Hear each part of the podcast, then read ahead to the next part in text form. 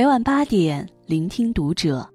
大家晚上好，我是主播肖军，欢迎收听读者。今天晚上我们一起分享的这篇文章来自作者张牧野。绝大多数婚姻不是毁于出轨，而是死于无效沟通。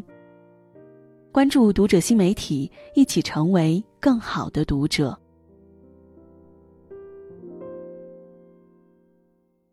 我在新疆某机关工作时认识的燕姐，燕姐是学舞蹈出身的，气质出众，是那种由内而外散发出来的优雅。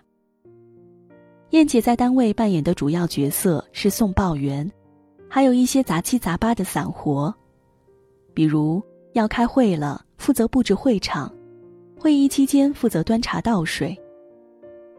燕姐这样气质出众的女生。老公条件自然不会差。的确如此，燕姐的老公表面看上去阳光帅气，还很有钱。很多人都会想当然的以为，燕姐嫁了一个好老公，婚姻生活很美满。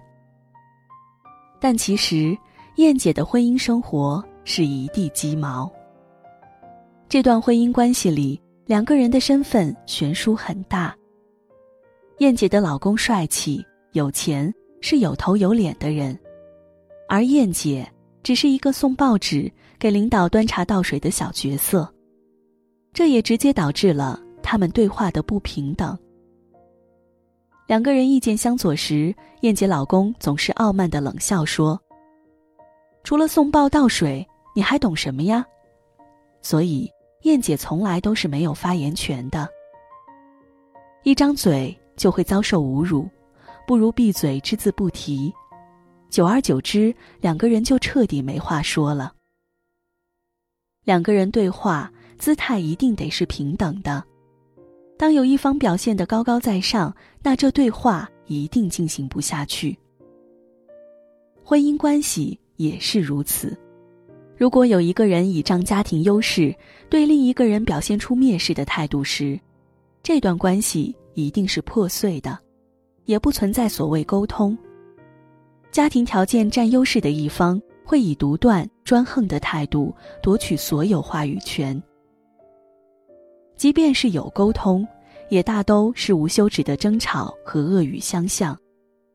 这种沟通方式，无论是站在任何角度来说，自然都是无效的。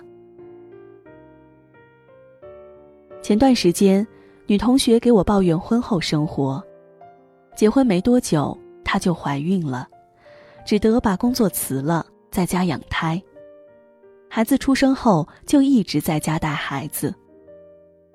网上有妈妈做了这样一项时间表：早上六点到九点喂奶、起床洗漱、做早餐、给宝宝洗脸、刷牙、做辅食喂宝宝；九点到十二点。洗衣服、收拾房间、带宝宝外出活动，顺便购买日常用品。十二点到十五点准备午饭，喂宝宝吃奶及辅食，哄宝宝午睡。十五点到十八点喂宝宝吃水果点心，室外活动一小时，准备晚餐材料。十八点到二十点三十分，准备晚餐，吃晚餐，宝宝喂奶。洗澡哄宝宝睡觉。二十点三十分到二十二点，准备早点，宝宝物品保洁消毒，清洁餐厅、客厅、阳台卫生。等妈妈终于闲下来，已是深夜十点。带孩子到底有多累，可见一斑。一天下来，她整个人都是精疲力尽。即便如此，她还是会给老公准备晚饭，把家里收拾得干干净净、妥妥帖帖。没有任何怨言，她理解老公工作很辛苦，这个家也都是靠老公在支撑着。可慢慢的，老公的态度发生了转变，要么是嫌她做的饭菜不合口，要么是嫌弃第二天要穿的衣服没有熨平展。再后来。两个人的谈话，老公言语间透露出来的都是：“我在外面赚钱很辛苦，这个家是靠我养着的。所以无论任何事情都应该听我的。完全忽视了妻子把家里收拾得多么干净，也忽视了带一个年幼的孩子有多么辛苦。我们每一个人活着都有两种选择，一种是主动的活着，另一种是被动的活着。主动和被动的区别就在于你有没有存在感。当对方忽视了你的感受和付出，就会让你越来越失望，没有存在感，久而久之就会心灰意冷。这个时候，无论是怎样的沟通，都一定是带着怨气的。有情绪的沟通一定也是无效的。真正有效的沟通是能设身处地的站在对方的立场，心平气和的坐下来交流。短片《餐桌上的陌生人》，将夫妻婚后的沉默刻画的淋漓尽致。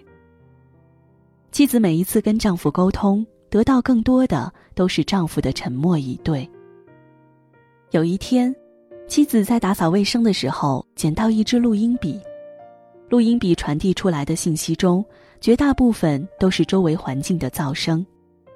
两个人谈话的声音少之甚少，每一次的谈话几乎都会在两秒钟内中断。能坐到同一张餐桌上吃饭的人，应该是很熟悉的人，没想到却是最熟悉的陌生人。中国青年报有一项调查显示。近百分之八十的夫妻坦言自己不同程度上有下班沉默症，回到家中沉默不语。电影《无问西东》中，许伯常和刘淑芬沉默式婚姻的冷暴力更是令人唏嘘。刘淑芬送许伯常去上学，没想到许伯常毕业后跟他渐行渐远。虽然两个人同住在一个屋檐下，却形同陌路。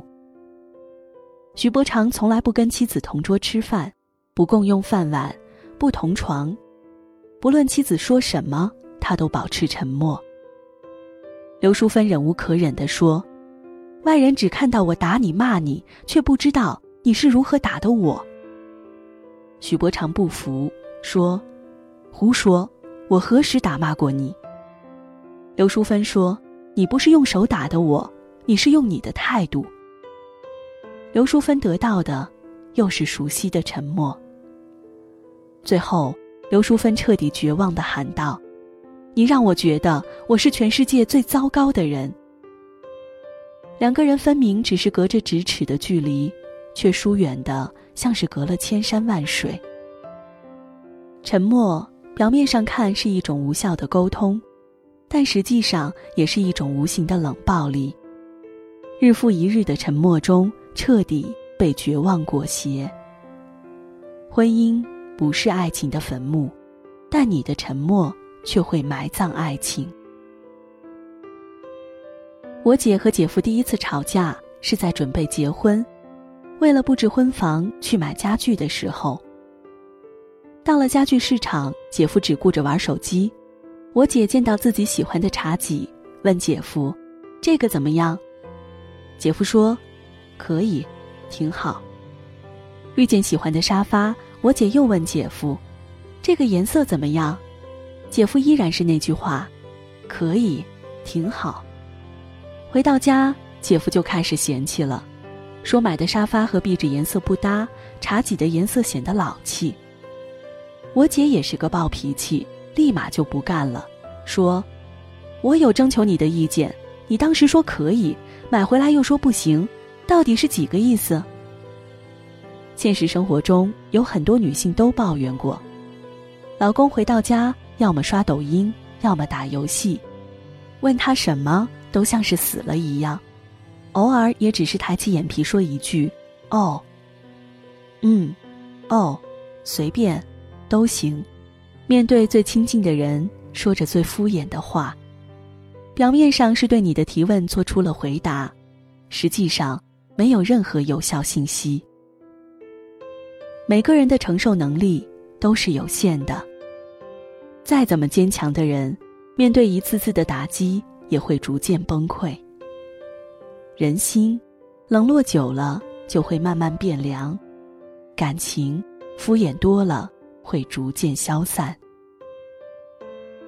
有人说，沟通对于婚姻如同血液流通之于生命，如果血液不流动，生命就消失了；沟通如果停止了，婚姻也就死亡了。对绝大多数的婚姻来说，最大的威胁并不是出轨，而是无效的沟通。人是情感动物，也是矛盾的集合体，需要心灵的沟通、精神的慰藉。身心的安全，所以我们需要沟通，并且是实质性的沟通。当我们都觉得这个世界很嘈杂、冷漠时，唯一可以亲近的人，也就是那个愿意一起走进婚姻殿堂的人。如果连婚姻中的另一方都做不到，又有谁能保证做到呢？夫妻间真正的沟通。并不是姿态不对等的、忽视的、沉默的、敷衍的无效沟通，而是彼此可以开诚布公、敞敞亮亮的坐下来好好交流。愿你往后余生，岁月波澜有人聊，余生悲欢有人听。